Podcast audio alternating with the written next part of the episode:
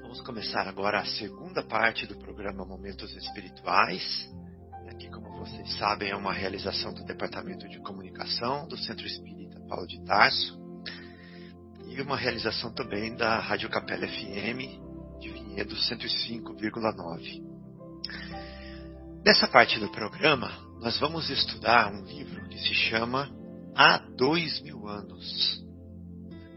É um livro é, escrito por Francisco Cândido Xavier, a né, psicografia dele, pelo Espírito Emmanuel, onde nós estamos estudando a trajetória de Emmanuel quando ele viveu o personagem Publius Lentulus lá na Roma Antiga e na Galileia, à época de Jesus. E ele humildemente narra é, a sua, essa parte da sua trajetória, nós, onde nós podemos ver o que um coração é, orgulhoso, né, já que ele viveu lá como patrício romano, como senador do império, o que um coração orgulhoso, quais são as veredas e quais são é, os finais né, encontrados é, para quem escolhe essa trajetória, mesmo tendo, como foi no caso dele, a figura magnânima de Jesus à sua frente.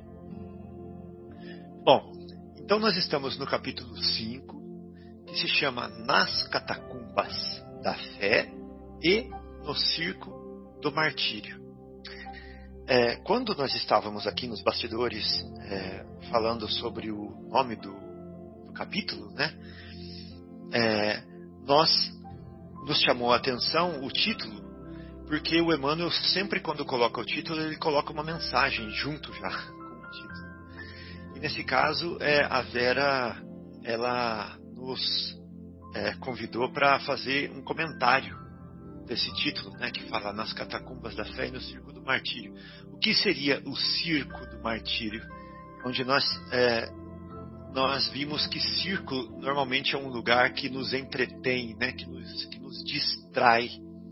E se nós formos ver isso metaforicamente, as coisas que nos distraem, que nos iludem, que nos entretêm, nos, nos privam da vida é, verdadeira, que é a vida espiritual, né? nos privam do que é essencial, porque simplesmente nos distraem ali, nos, nos iludem na, na experiência.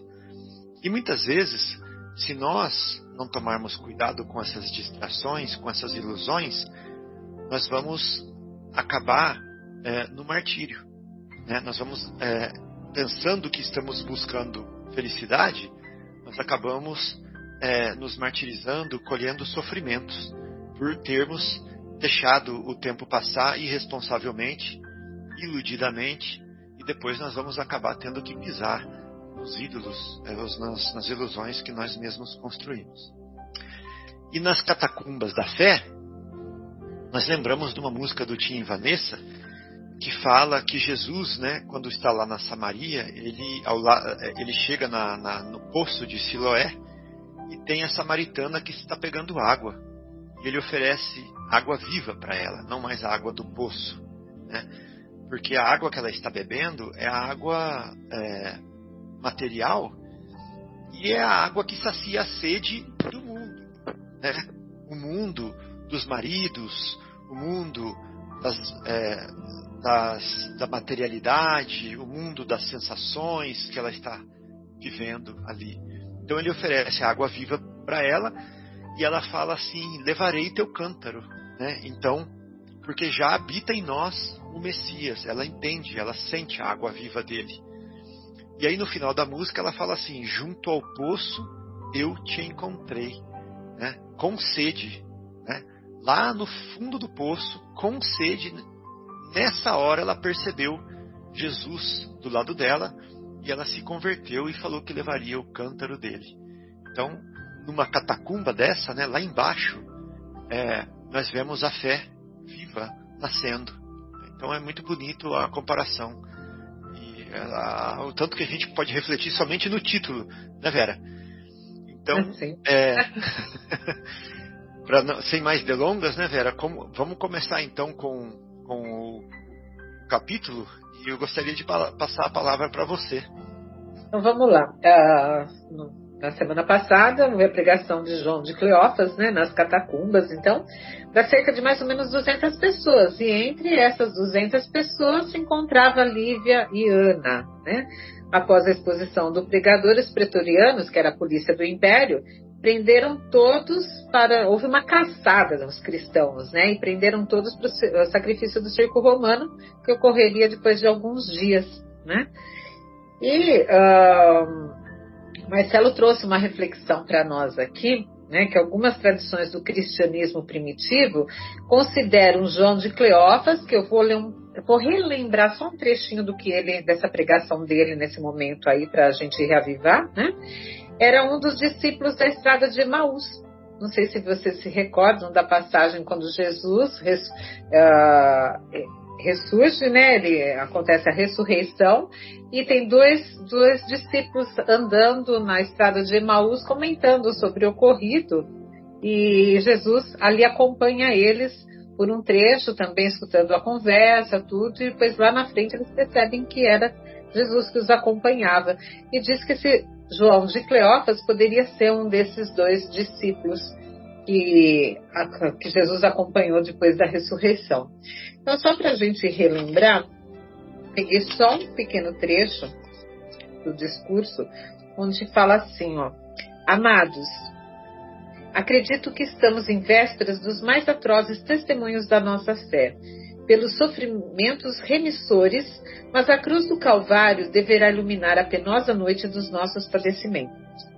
Eu também tive a felicidade de ouvir a palavra do Senhor nas horas derradeiras da sua dolorosa agonia, à face deste mundo. E que pedia a ele, meus queridos, senão o perdão infinito do Pai para os algozes implacáveis que o atormentavam? Sim, não duvidemos das revelações do céu. Verdugos inflexíveis rondam nossos passos, e eu vos trago a mensagem do amor e da fortaleza em nosso Senhor Jesus Cristo. Roma batizará sua nova fé com o sangue dos justos e dos inocentes. Mas também importa considerar que o Cordeiro Imáculo de Deus Todo-Poderoso se molou no madeiro infamante para resgatar os pecados e aviltamentos do mundo. Andaremos talvez nessas vias suntuosas, como em novas ruas de uma Jerusalém apodrecida, cheia de desolação e de amargura. Clamam as vozes celestes que aqui seremos desprezados, humilhados, vilipendiados e vencidos, mas a vitória suprema do Senhor nos espera além das palmas espinhosas do martírio, nas claridades doces do seu reino, inacessível ao sofrimento e à morte. Levaremos com o nosso sangue e as nossas lágrimas a iniquidade destes mármores preciosos. Mas um dia, irmãos meus, toda esta Babilônia de inquietação e de pecado ruirá, fragorosamente ao peso de suas misérias ignóbeis. Um furacão destruidor derrubará os falsos ídolos e confundirá as pretensiosas mentiras dos seus altares. Tormentas dolorosas do extermínio do tempo farão chover sobre este império poderoso as ruínas da pobreza e do mais triste esquecimento. Os circos da impiedade hão de desaparecer sob o punhado de cinzas. O fórum e o senado dos impenitentes hão de ser confundidos pela suprema justiça divina, e os guerreiros orgulhosos dessa cidade pecadora rastejarão um dia, como vermes, pelas margens do mesmo Tibre que lhes carrega a iniquidade. Então, Novos Jeremias de chorar sobre os mármores, à piedosa luz da noite. Os suntuosos palácios dessas colinas soberbas e donosas cairão em penoso torvelinho de assombros, e sobre os seus monumentos de orgulho, de egoísmo e vaidade, gemerão os ventos tristes das noites silenciosas e desertas. Felizes todos aqueles que chorarem agora, por amor ao Divino Mestre, venturosos todos os que derramarem seu sangue pelas sublimes verdades do Cordeiro porque no céu existem as moradas divinas para os bem-aventurados de Jesus. Então, esse trecho é só para a gente relembrar um pouquinho do que foi dito para aquele povo, que em seguida foi caçado. E aí, para dar continuidade aqui no, no, momento que a gente vai passar para vocês agora, né, relembrando, um centurião de nome Cláudio Barros, ele dava dava ciência do que aconteceu para o seu superior, que chamava Cornélio Rufus. Né? E ele começou a questionar, escuta, ele falou assim, mas escuta, continuava ele, vou voltar um pouquinho, tá, pra gente dar um pouquinho mais de sentido aqui. Mas escuta, continuava ele, mais discretamente referindo-se a Lívia. Quem é essa mulher que traz a toga das matronas da mais alta classe social? Quer dizer, ele reconheceu ali alguém diferente no meio, né, da multidão. Ignoro, respondeu o centurião, assaz pensativo. Aliás, muito me admirei de encontrá-lo em tal ambiente, mas cumpri severamente as vossas ordens. Fizeste bem. Todavia, como se estivesse adotando intimamente uma providência nova, Cornélio Rufo sentenciou.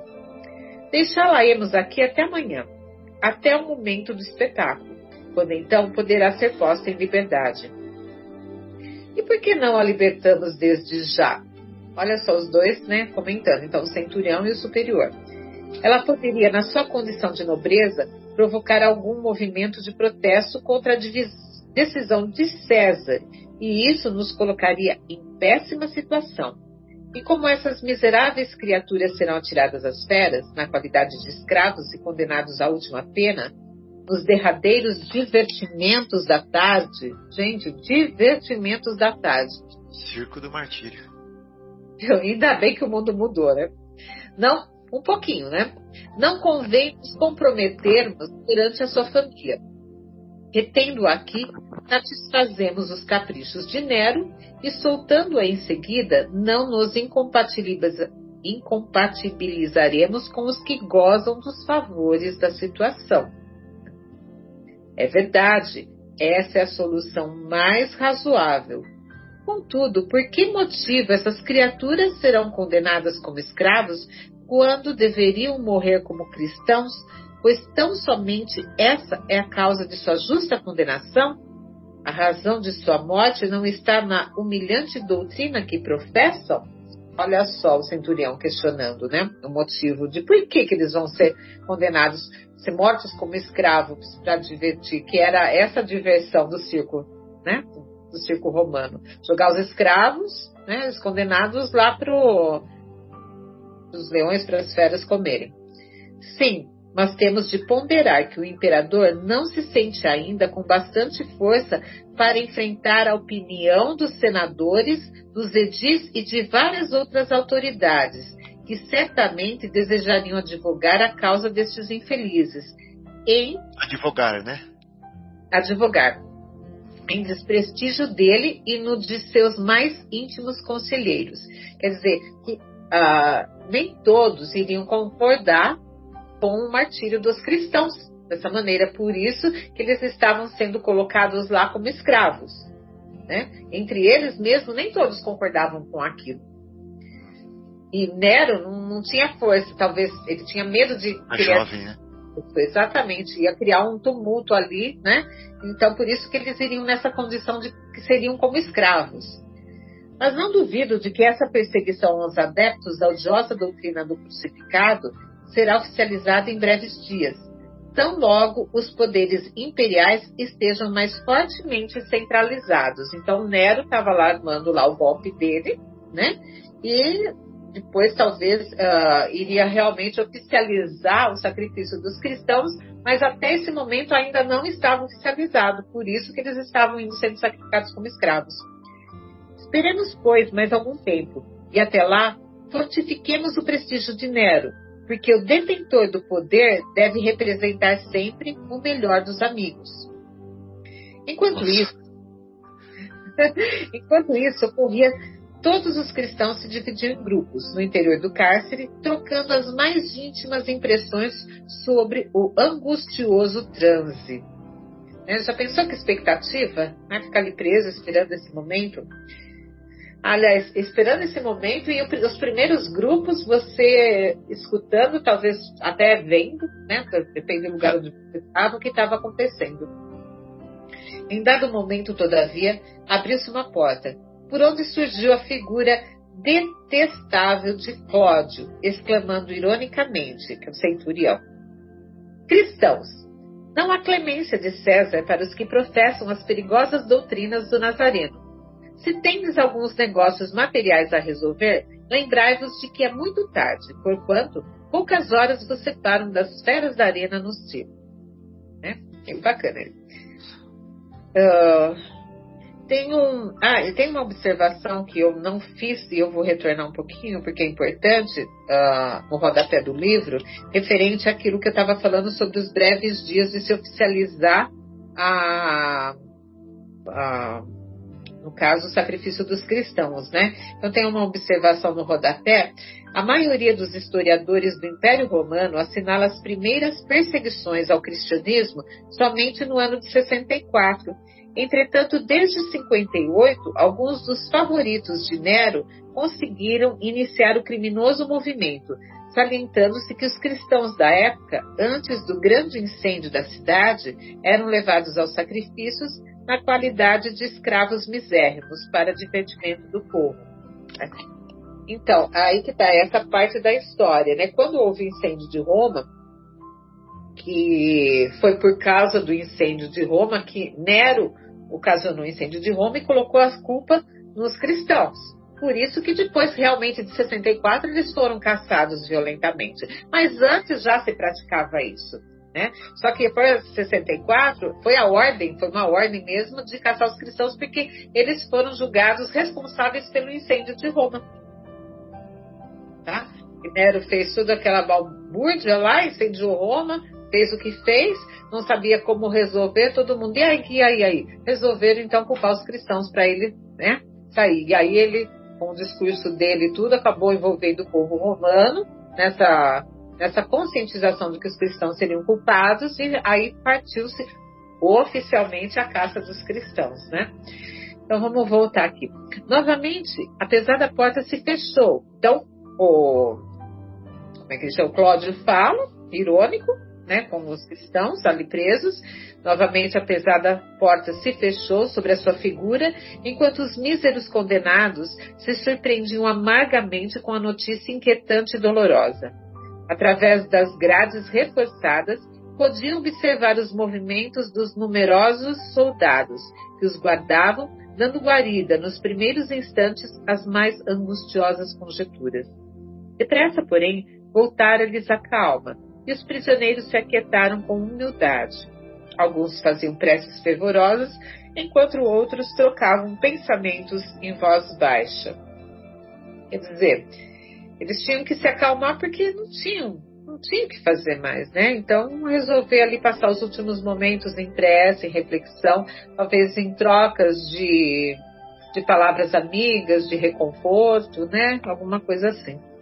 Os carcereiros não tardaram a separar as mulheres, instalando-as em dependência contígua, independência contígua, onde cada grupo de crentes ficou de alma voltada para Jesus, nos instantes supremos em que aguardavam a morte. Então, é, agora o Akira vai dar continuidade para nós. Obrigado, Vera. Então vamos lá. De manhãzinha, Mal o sol havia surgido de todas as nas amplitudes do formoso firmamento romano. Vamos encontrar Ana e Lívia em conversação quase serena a sós, numa espécie de biombo dos muitos existentes na espaçosa sala reservada às mulheres, enquanto numerosas companheiras é, aparentavam descansar estremunhadas, ou seja, sonolentas. Né? Senhora, exclamava a serva, algo é, preocupada. Noto que vos tratam aqui com simpatia e deferência, justamente por conta dos trajes da Lívia. Né? É, por que não pleitear, pleitear-lhes imediatamente a vossa liberdade?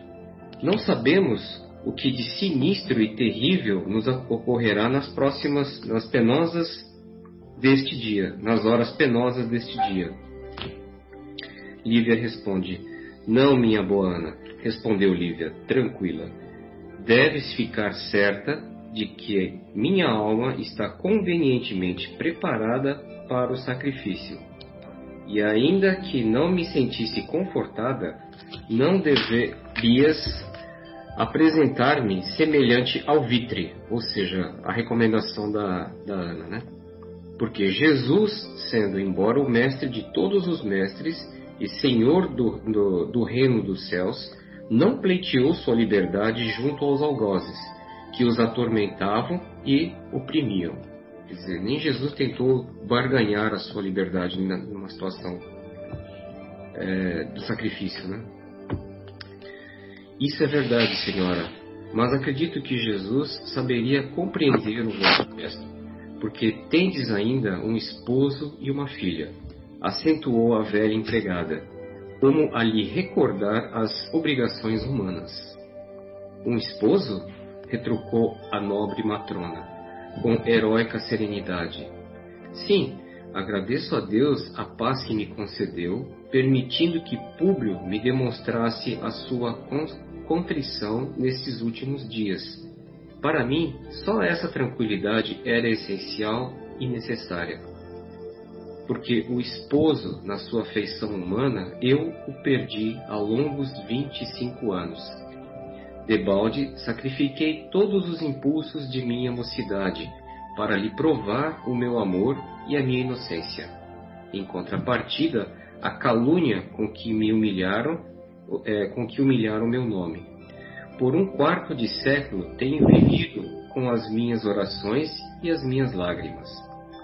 Angustiosa tem sido a minha saudade e dolorosíssimo o triste degredo espiritual a que fui relegada, no plano dos meus afetos mais puros.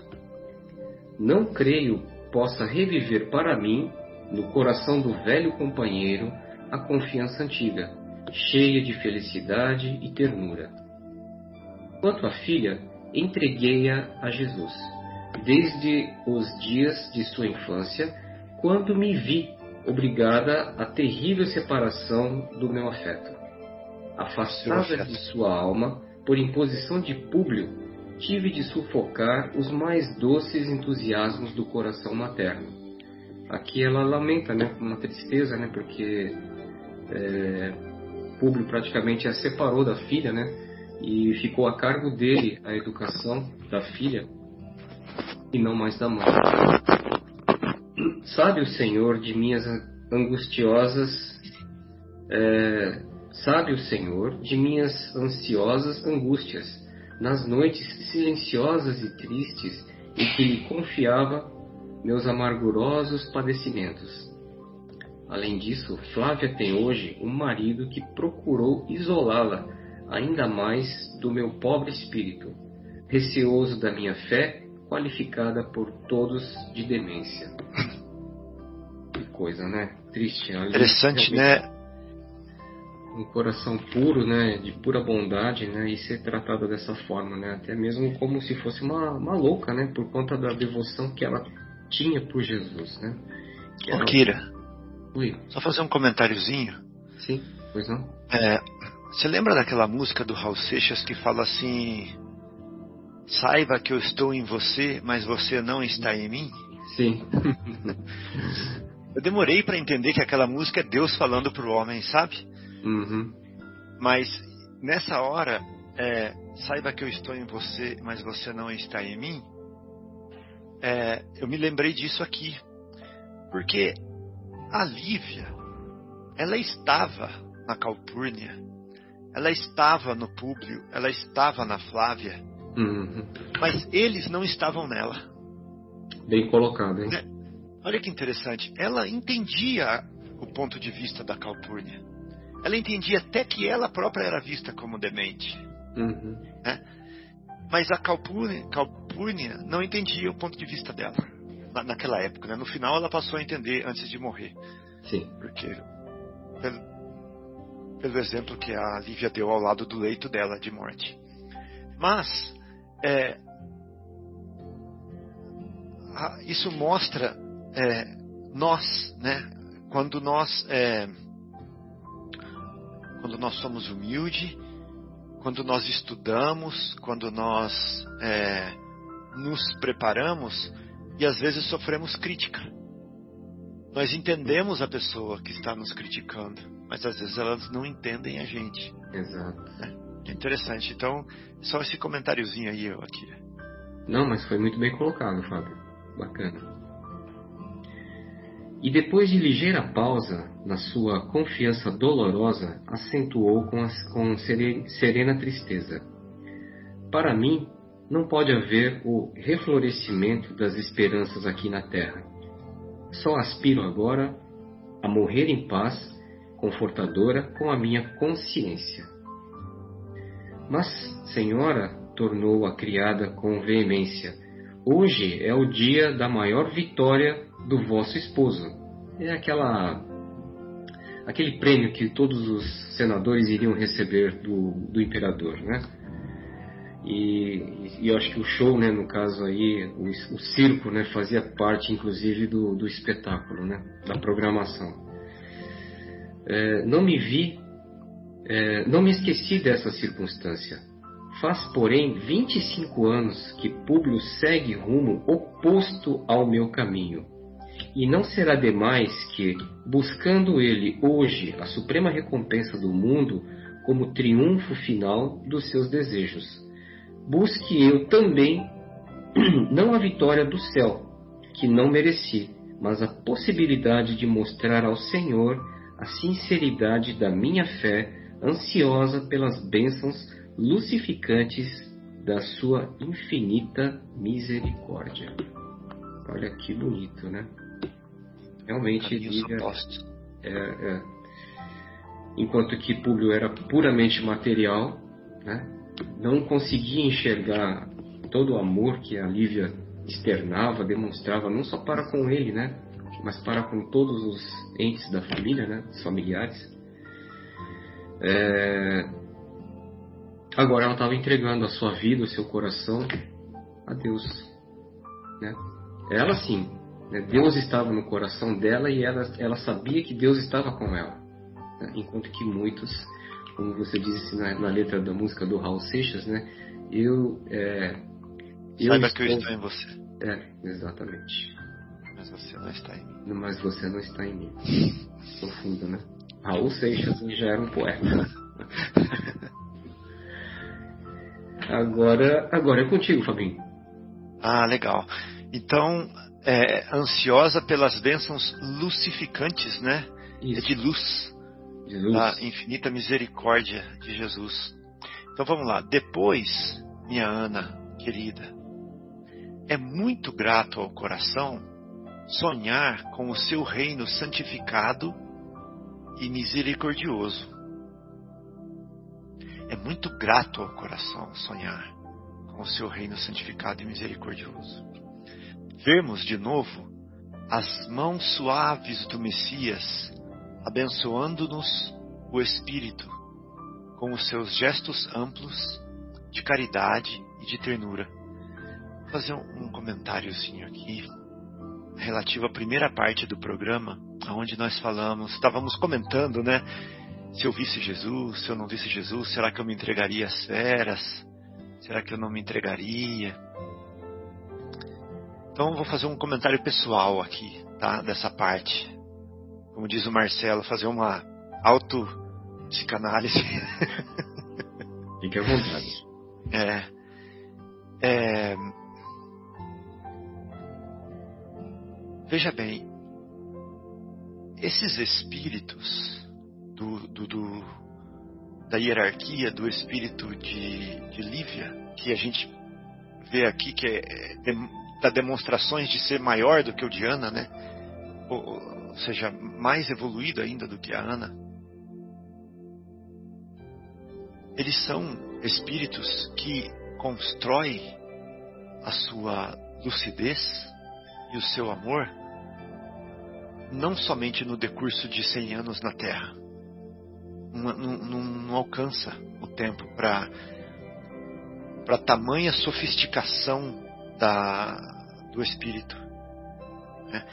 esses espíritos, eles muito provavelmente viveram inúmeras experiências, muitas vezes é, dolorosas, muitas vezes de desilusão, para poder chegar no nível de lucidez de uma Ana ou de uma de uma Lívia, ao ponto de olhar para o mestre e reconhecer coisas que talvez nós não reconhecêssemos. Uhum. Porque o olho dela, o olho dela, o olho espiritual eu estou falando, né? Ele já é sensível a faixas. Não, ele já é sensível a experiências que os nossos olhos não são. Como o olho de um amigo meu que viu a folha da árvore caindo e viu amor e beleza naquela pequena manifestação da natureza. Ou que viu uma borboleta voando, ou que viu um, um vagalume que veio é, depois da, da chuva, né? E viu como é, uma manifestação de Deus ali, né? Da, da, do, do amor divino. Quando olha o raio do sol, quando olha a força da gravidade, quando olha a, as águas se movendo. Então são olhos treinados pela treinados pela é, pelas vicissitudes das, das vidas, né, pelas experiências contínuas. E são corações já amaciados, férteis. E, e nós muitas vezes não conseguimos compreendê-los. Nós não conseguimos compreendê-los. Assim como um cego de nascença não consegue compreender quando nós tentamos explicar o azul para ele. Né? A cor azul ou a cor verde. Vai explicar como? Que parâmetros? Então eles têm uma, uma característica na alma, eles já têm uma. É, uma função, né? um sentido desenvolvido, aprimorado que nós ainda não temos. Né? São, são anjos vivendo a experiência de homens. Então, quando o senador Publio Lentulus olha para Jesus, se ajoelha ao lado de Jesus, chora aos pés de Jesus, quando passa o, o, o, o transe né, desse momento, ele rapidamente se recompõe no ego dele de volta e na condição mental dele de volta. E ele julga tudo como, como se tivesse sido um sonho, um devaneio. Né? Enquanto que a Lívia não.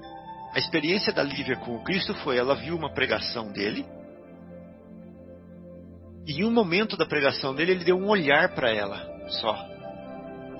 E no olhar, como que se ele dissesse para ela assim: Eu conto com a sua ajuda. Eu conto com a sua colaboração na construção do reino. Ela já entendeu perfeitamente o que aquilo significava. Né? Então você vê, Jesus nem teve um diálogo com ela profundo como ele teve com Publius Ventus, mas para ela aquilo foi suficiente. Né? Porque ela já tinha é, caracteres de evolução é, que o, o, marido dela ainda não, não tinha. Né? Então aqui nessa hora para ela esse que, isso que para a gente parece um, um sacrifício inaceitável, para ela era só uma, uma vacina, uma injeção que ela vai tomar ali, momentânea, passageira, mas que ela sabe o efeito disso, que vai ser bom, que vai ser a cura total, né? Depois, depois daquilo, porque ela está dentro da visão espiritual, ela está dentro da comunhão com o Cristo e com Deus, ela está dentro do amor, ela não está dentro do ego, ela não está dentro do corpo, nem dentro da vida é, passageira dela. A vida passageira para ela, ela já perdeu a, a florada. Né? Ela falou, ela, ela, narrou isso aqui agora, né? Isso. A florada já passou e não volta mais. Ou seja, já, já foi feito o que tinha que ser feito. Agora eu volto para a fonte né, da vida. E olha que lindo ela falar. Ela falar aqui assim, é, é muito grato ao coração sonhar com o reino de Jesus, santificado e misericordioso, vermos de novo as mãos suaves do Messias abençoando-nos o Espírito, com seus gestos amplos de caridade e ternura. E olha só, Lívia tinha um clarão divino nos olhos. Gente, ela tinha um clarão divino nos olhos. A gente consegue isso? Por enquanto, né, nós estamos indo nessa direção, mas nós vamos chegar lá. ela tinha um clarão de. São 25 anos meditando, refletindo, orando, comungando com Jesus. Que se molhavam em lágrimas espontâneas, como se houvesse caído sobre o seu coração o orvalho do paraíso. Olha só que interessante. Eu falei do meu amigo que viu a beleza na folha da árvore caindo, ou que viu o vagalume depois da chuva. E a Lívia viu, sentiu o orvalho do paraíso no seu coração. O que, que acontece se o orvalho do paraíso. O, orvalho do paraíso está caindo no nosso coração também. Mas a gente não sente.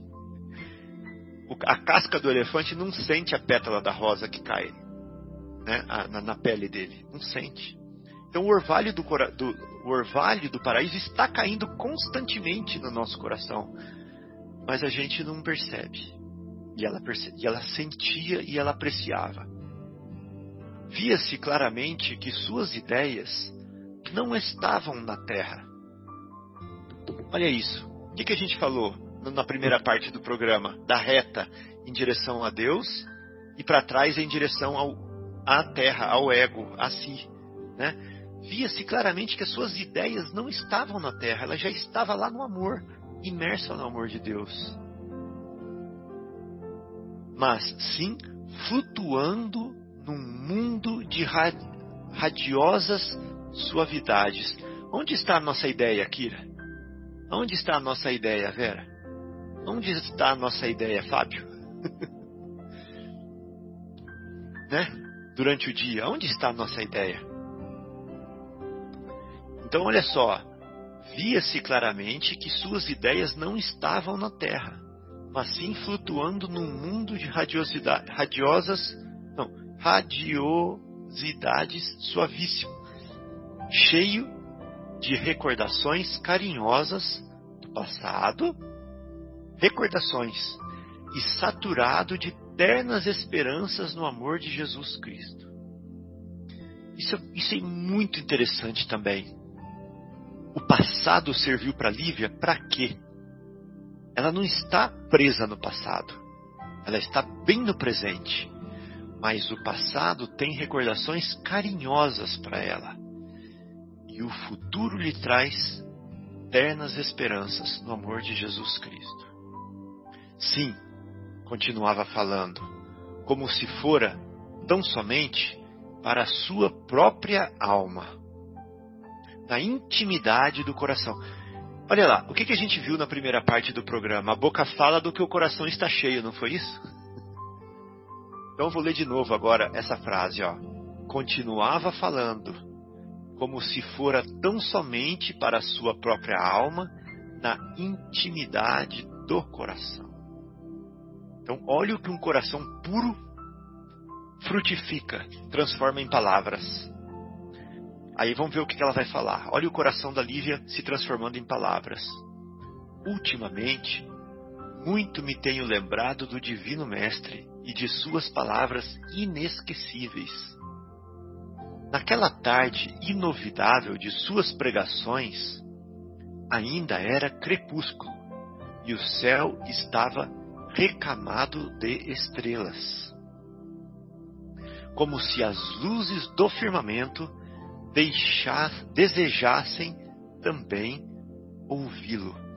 Gente, só quem tem uma presença de espírito desse tamanho consegue, numa hora dessas, ver as estrelas do, que já estão aparecendo no crepúsculo enquanto Jesus fala e, e nessa atmosfera sentir como se elas estivessem também participando daquele momento, querendo ouvir aquele momento ali. Para muitos de nós isso não vai nem, nem ser percebido. As ondas do Tiberíades, que se apresentavam frequentemente tão rumorosas, ao fustigo do vento, vinham silenciosas desfazer-se num leque de espumas, de encontro às barcas da praia, numa doce expressão de respeito, quando se faziam ouvir na paisagem os seus divinos ensinamentos. Sabe o que se chama isso? Isso se chama presença de espírito. Né? É você estar no lugar, você pegar essa água e beber. E, e, a, e, e a água, ela tem uma, ela tem uma, uma experiência diferente sua, nesse momento para você, porque você aprecia, porque você valoriza, porque você está integrado com, com, com, o ser, né? com a vida, com V maiúsculo. E é, e é isso que Emmanuel está tá narrando para nós aqui. Essa presença de um ser superior em qualquer circunstância, em qualquer situação pequena da vida. Né? Em qualquer agora em que nós estivermos vivendo. Nós podemos ter olhos para ver qualquer agora da nossa vida dessa forma. Mas nós vivemos o agora, infelizmente, pensando num objetivo. Pensando numa, num resultado, pensando numa conquista. Quando o resultado e a conquista é consequência, está lá na frente do eu viver um bom agora. E o único momento em que eu posso viver é o no agora. Né? e, e apreciar o que está acontecendo. O que está acontecendo. E aqui nós estamos vendo uma demonstração disso. Tudo se aquietava de manso. Era de ver-se o sorriso angelical das criancinhas. Olha isso. É demais, né? Só um espírito superior mesmo para ter essa presença. Há a claridade eterna dos seus olhos de pastor dos homens pastor dos homens e da natureza. Jesus era. Tem uma música do Tim Vanessa, eu já falei para Vera, que fala assim no final: Se pelos seres, se Deus para eles, como Deus é para ti. Bom, então olha só, a claridade eterna dos seus olhos de pastor dos homens e da natureza. Nos meus anseios, minha boa Ana, desejava adotar todos aqueles petizes. Petizes são crianças, né? De petit, né? De pequeno, acho. Maltrapilhos e famintos. Crianças espirituais. Maltrapilhos e famintos. Que surgiam nas assembleias populares de Cafarnaum. Ela queria adotar todos eles ali já e o Públio, o que, que ele queria fazer quando ele estava vendo Jesus? Eu lembro do que Públio falou assim: eu vou dar a honra para ele, dele poder falar comigo, ou dele poder curar minha filha. A Ana não, a Ana estava ali falando assim: eu queria adotar todos aqueles petizes, maltrapilhos e famintos que surgiam nas assembleias populares de Cafarnaum. Mas meu propósito materno de amparar aquelas mulheres desprezadas e aquelas crianças andrajosas que viviam ao desamparo não podiam realizar-se neste mundo, porque ela estava dentro de uma figura do Estado romano, vivendo a experiência de esposa de um senador, e ela não podia fazer isso nessa experiência, mas ela sabia que essa era a natureza dela já. Porque ela falou neste mundo ela não podia fazer isso. Mas no mundo da onde ela vinha, ela era de fazer isso já. Né? Todavia, suponho que hei de realizar as ideias da minha alma se Jesus me acolher nas claridades do seu reino. Então nós estamos falando aqui de um anjo na terra. Um anjo é, que veio e deixou aqui uma, uma marca para nós. E nós sabemos, com a passagem desse anjo, o que um anjo é capaz de fazer. Bom, a velha serva chorava emocionada, ouvindo estas expansões tocantes e comovedoras. Depois de longa pausa, continuou, como se desejasse bem aproveitar as derradeiras horas. Ana, olha agora, já que nós estamos falando de anjo. Ana disse com enérgica tranquilidade: Ambas fomos chamadas ao testemunho sagrado da fé, nas horas que passam, e que devem ser gloriosas para o nosso espírito. Perdoa-me, querida, se algum dia te ofendi. Gente, está pedindo perdão ali na hora. Perdão, querida, se algum dia te ofendi o coração com alguma palavra menos digna. Antes que Simeão se entregasse à minha guarda, já eu te amava ternamente, como se foras minha irmã ou minha própria filha. Que lindo, né?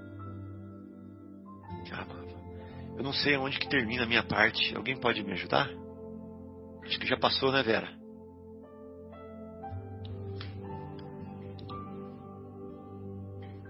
Pode continuar. A serva chorava emocionada, enquanto Lívia, carinhosa, continuava. Agora, querida, tenho um derradeiro pedido a fazer-te. Aí é demais.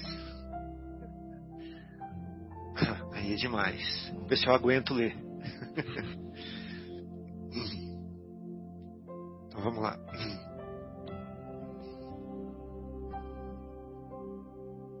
Dizei, senhora, sussurrou a serva, com os olhos rasos de lágrimas. Antes de tudo, sou vossa escrava. Olha só, ela insiste em trazer para a condição humana. Né? A Lívia está falando que ama ela, e, ela, e, a, e a Ana ainda está na condição humana. Fala, senhora, eu ainda sou sua escrava, antes de tudo. Vamos ver o que, que o anjo vai falar. Ana, se é verdade que temos de testemunhar ainda hoje a nossa fé, eu desejava comparecer ao sacrifício como aquelas criaturas desamparadas que ouviam as consolações divinas junto do Tiberíades. Se puderes atender-me, troca hoje comigo a toga da senhora pela túnica da serva. É simbólico isso, mas é muito forte, né, gente? Muito. É simbólico, mas é muito forte. Como a gente tem tempo ainda, eu vou lembrar vocês. Não, é, assim, eu vou, eu, vou, eu vou trazer a memória de vocês para uma passagem que me chamou muito a atenção no meu Evangelho no Lar, no Evangelho de Lucas, da última coisa que Jesus fala para os discípulos antes dele ir para o Monte das Oliveiras e, e sofrer a, a traição. Ele fala assim para os discípulos: Vocês se lembram que eu enviei vocês sem, sem é, bastão, sem embornar, sem bolsa para as pregações? para é, pregar o Evangelho, o rei, a Boa Nova, sem provisão de comida, sem nada. Aí os discípulos falaram assim para ele: Lembramos, Senhor. Aí ele falou para eles assim: Lhes faltou alguma coisa? Aí eles falaram assim: Não, não nos faltou nada. Forte, né? Então, Jesus fecha o ciclo dos seus ensinamentos ali com essa pergunta para os discípulos: Eu mandei vocês sem nada. Faltou alguma coisa? Não, Senhor, não faltou nada. Ok, então vamos para o Monte das Oliveiras agora. Muito interessante essa passagem. Então, aqui, a senhora pega a túnica da serva para ir, para fechar o ciclo. Entendeu? Eu não preciso mais dessa túnica aqui. Eu vou da, da toga, não preciso mais da, da, da, roupa da senhora. Eu quero a túnica da serva, porque eu não, eu não preciso de mais nada. Não preciso de mais nada. É muito lindo isso. Se puderes atender-me, troca hoje comigo a toga de senhora pela túnica da serva. Desejava participar do sacrifício com as vestes humildes e pobres da plebe, não porque me sinta humilhada perante as pessoas da minha condição. No momento ditoso do testemunho, mas porque, arrancando para sempre os derradeiros preconceitos do meu nascimento, olha só o que ela está fazendo, arrancando para sempre os derradeiros preconceitos do meu nascimento, ou seja, da minha condição de Patrícia, daria à minha consciência cristã o conforto do último ato de humildade. Humildade, Vera, do Consolador que você leu e realçou e sublinhou. Eu, que nasci entre as púrpuras da nobreza, desejava buscar o reino de Deus com as vestiduras singelas dos que passaram pelo mundo no torvelinho doloroso das provações e dos trabalhos. Um anjo falou. Aqui um anjo falou.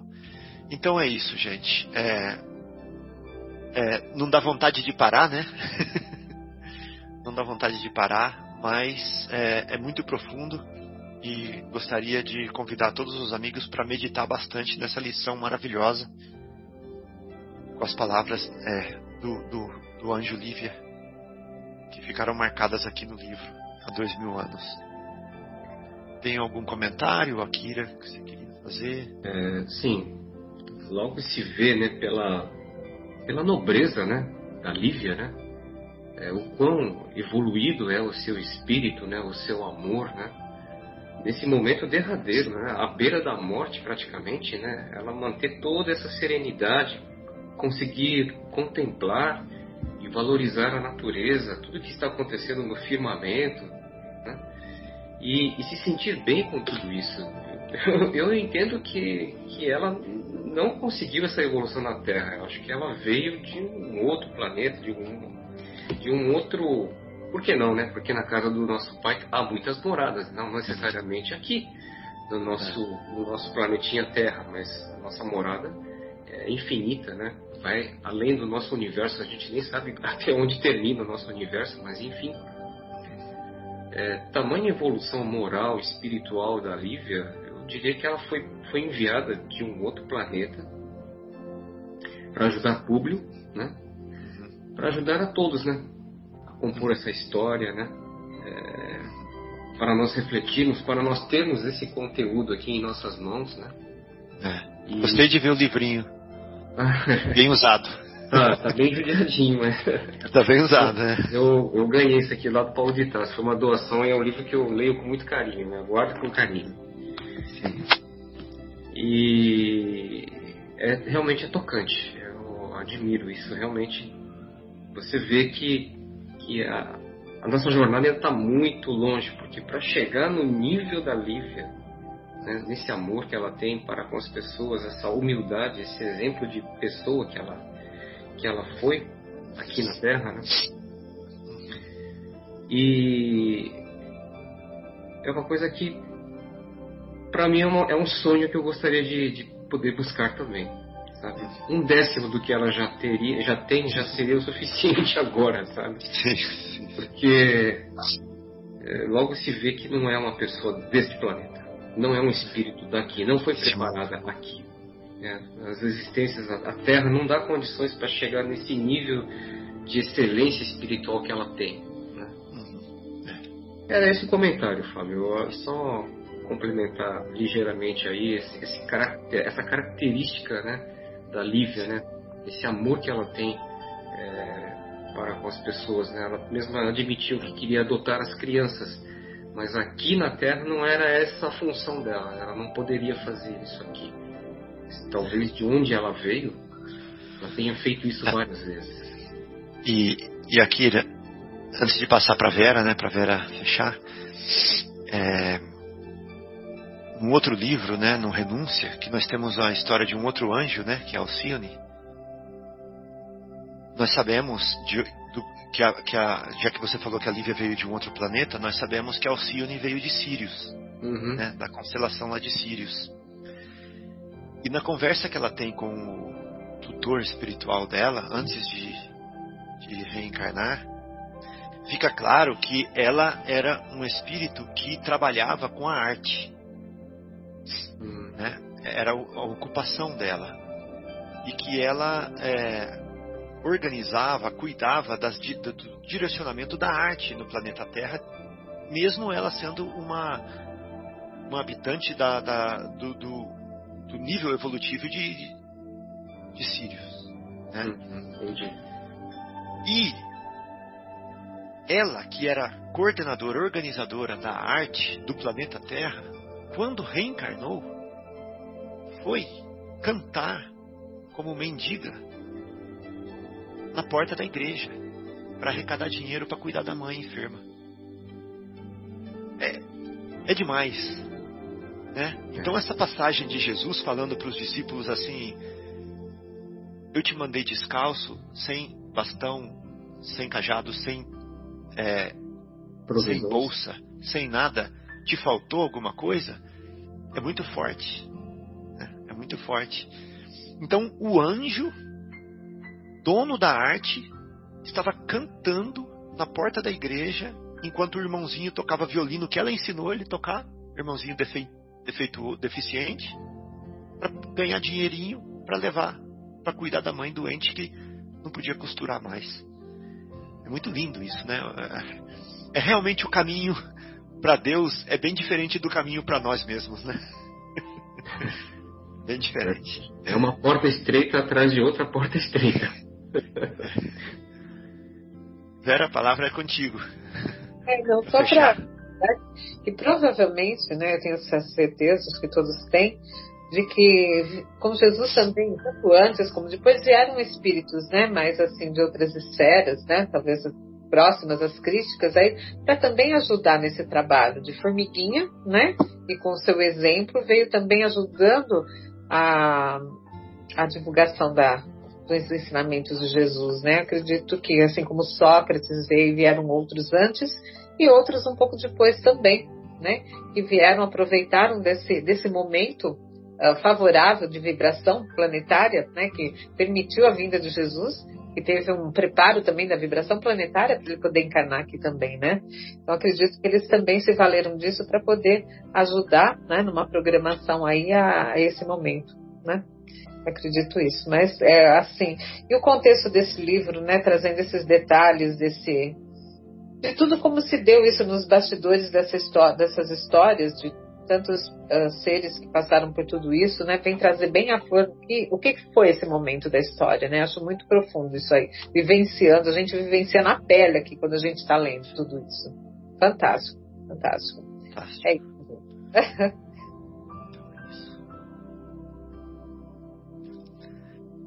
Bom, então muito obrigado a todos é, pelo carinho, né, pela, pela companhia né? Foi um prazer estar aqui com, com a Vera, com a Kira hoje nesse programa é, profundo e que nós saímos daqui com certeza é, mais espiritualizados e, e mais é, motivados a, a, a persistir, a continuar no caminho do Cristo.